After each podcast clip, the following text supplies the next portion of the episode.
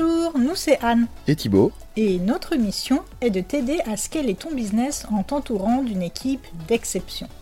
Que tu cherches à améliorer ton organisation, ton leadership ou ton management, tu es au bon endroit. Bienvenue sur le podcast Esprit d'équipe. Après avoir été solopreneur pendant plusieurs années, tu as atteint toi-même un certain palier, un certain plafond. Euh, tu ne réussissais plus à tout faire tout seul et tu voulais que ton activité se développe. Tu as donc trouvé des personnes à qui déléguer certaines tâches et tu es donc maintenant officiellement un manager. Alors déjà, il y a une idée reçue que je souhaiterais déconstruire, c'est que même si tu n'as qu'une assistante virtuelle et que tu n'as pas une grosse équipe autour de toi, tu es quand même un manager. Parce que c'est un terme manager qui peut faire un peu peur au début, euh, on imagine que le manager est forcément à la tête de plusieurs personnes dans des grosses boîtes avec euh, de lourdes responsabilités. Mais la réalité est qu'à partir du moment où tu as quelqu'un à qui confier des missions, tu es un manager. Et c'est une très bonne nouvelle. Félicitations. Et comme on n'apprend pas à être entrepreneur, on ne nous apprend pas non plus à être manager. Et c'est quelque chose qui est loin d'être inné. Alors pour certaines personnes, euh, c'est plus facile parce qu'elles ont une capacité naturelle à anticiper les actions, clarifier les besoins, mais ce n'est pas le cas de tout le monde. Et si c'est la première fois que tu délègues des choses à une personne extérieure, tu peux vite stresser à te demander si tu fais bien les choses ou pas. Et c'est quelque chose de tout à fait normal. C'est tout à fait normal de ressentir ça. Alors je souhaite préciser qu'il n'existe pas de méthode miracle en management. Il n'y a pas de style de management qui soit meilleur que les autres. Cela dépend de ta personnalité, de la taille de ton entreprise, de la taille de ton équipe et de ton mode de fonctionnement aussi. Et il y a différents critères qui rentrent en ligne de compte. Mais cependant, il y a certaines qualités qui sont essentielles pour un management de qualité et c'est ce qu'on va voir aujourd'hui la première qualité que l'on attend d'un manager, c'est d'être à l'écoute. Un bon manager saura écouter de manière active son équipe. Et c'est indispensable de comprendre l'autre si on veut communiquer et travailler avec lui. Et donc l'écoute active permet également de démêler les situations avant que ça s'envenime. Quand je dis écoute, je veux vraiment dire écouter de manière active, porter toute son attention sur la conversation et pas faire autre chose en même temps parce que là la personne va vite s'en rendre compte et euh, va considérer qu'elle n'est pas importante à tes yeux et ça n'inspire pas confiance, ça n'entretient pas de bonnes relations avec son équipe. Deuxième qualité, savoir prendre des décisions.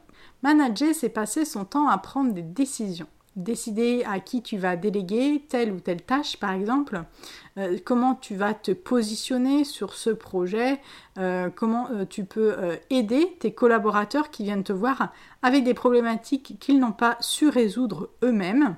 Et tu devras aussi souvent prendre des décisions sans avoir la totalité des informations à ta disposition et sans savoir de quoi l'avenir sera fait. Donc c'est un sacré challenge qu'il faut garder à l'esprit aussi pour pas euh, regretter ultérieurement les choix qui ont été faits, que tu auras fait. Parce qu'avec le recul, tu pourras te dire Ah, ça, j'aurais dû le savoir, j'aurais dû faire ça. Sauf que bah, tu n'avais pas toutes les informations au moment T. Et euh, une fois que les choses sont passées, elles nous paraissent plus évidentes. Troisième qualité, accepter ses responsabilités. Être manager, c'est avant tout être responsable. Tu portes la responsabilité du travail effectué par ton équipe et tu as la responsabilité d'atteindre des résultats et de mettre tous les moyens en œuvre pour les atteindre. Accepter ces responsabilités te permettra également de te faire respecter par l'équipe de gagner en légitimité et également de montrer que tu n'es pas là que pour euh, la représentation. Hein. c'est surtout euh, valable dans les grandes entreprises pour dire aux autres ce qu'ils doivent faire. Euh, là, tu portes le chapeau, tu portes les responsabilités de tes décisions et de ton équipe. Quatrième qualité, communiquer avec son équipe. Alors je te parlais tout à l'heure de l'importance d'être à l'écoute et la communication est aussi une qualité clé essentielle que tout manager doit avoir.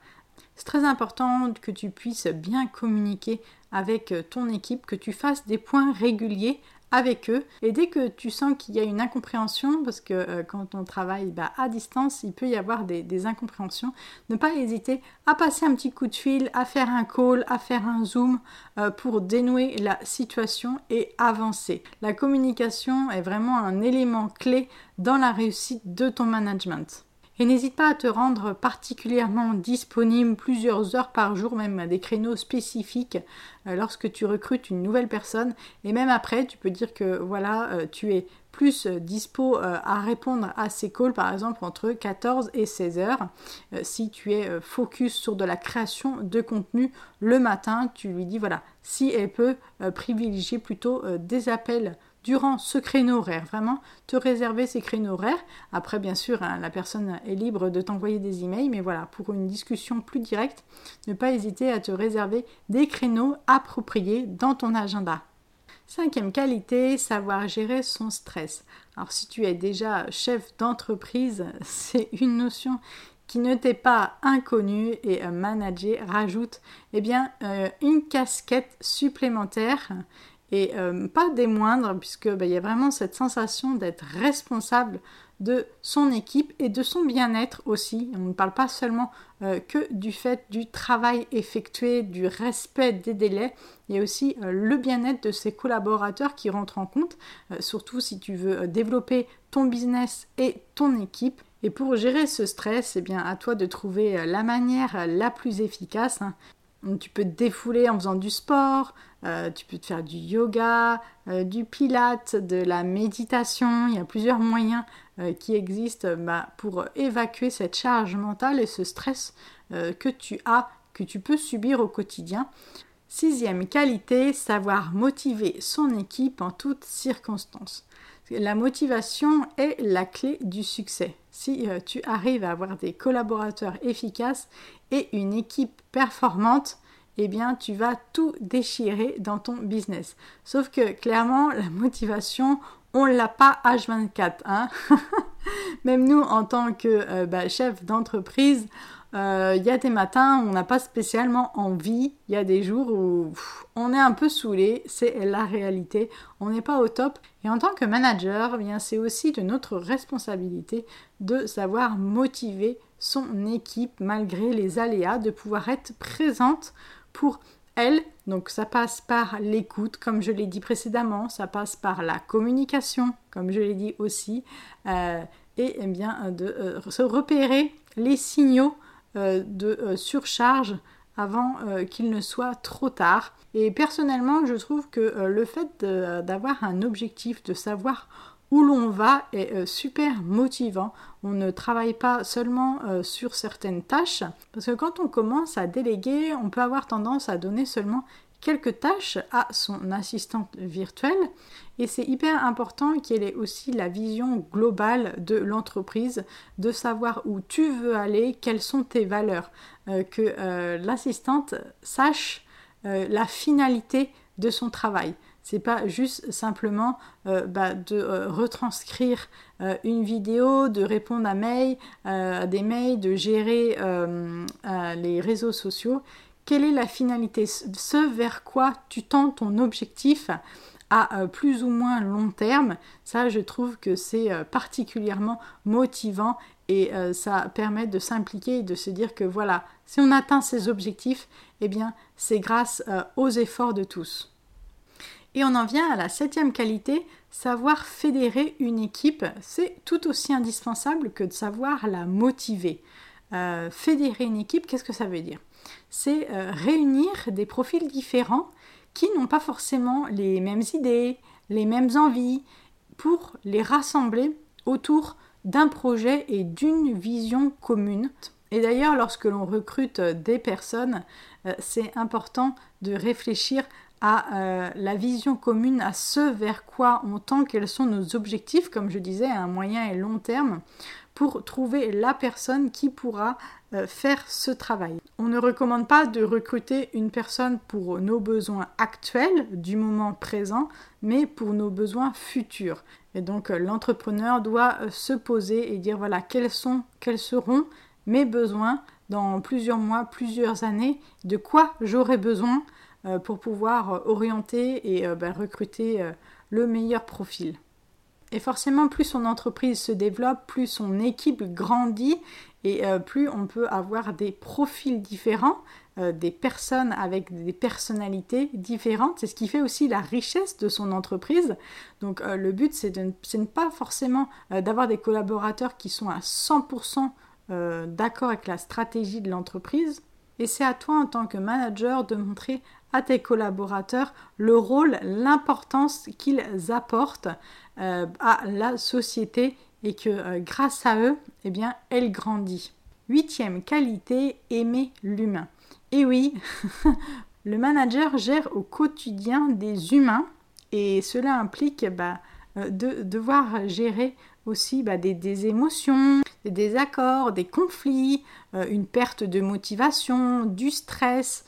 Il y a plusieurs situations euh, qui peuvent bah, être difficiles, pas évidentes en tout cas, à savoir gérer. Et donc euh, l'idéal est euh, d'être à l'aise avec la communication. On revient toujours hein, à la psychologie, aux émotions, tout ce qui touche à l'humain. Voilà huit qualités essentielles d'un bon manager. Et bah, si tu ne les as pas toutes, ce n'est pas forcément un problème pour que euh, tu sois un bon euh, manager. Il ne faut pas que ça t'empêche de devenir manager si euh, c'est quelque chose que tu souhaites. la seule qualité que tu dois avoir au moment de devenir manager, c'est d'aimer l'humain. Si tu aimes échanger, si la psychologie t'attire et si tu apprécies travailler en mode projet, eh bien, tu peux faire un bon manager parce que les autres qualités ne sont pas innées tu peux les apprendre. Et avec le temps, tu peux devenir un super manager pour ton entreprise. Voilà, j'espère que ce podcast t'a plu. Euh, n'hésite pas à me laisser 5 euh, étoiles sur iTunes et un petit commentaire euh, pour me faire part de tes remarques. je serai ravie de les lire. Et si tu veux en bonus, tu peux télécharger mon guide pratique où je te partage les étapes pour déléguer efficacement. À bientôt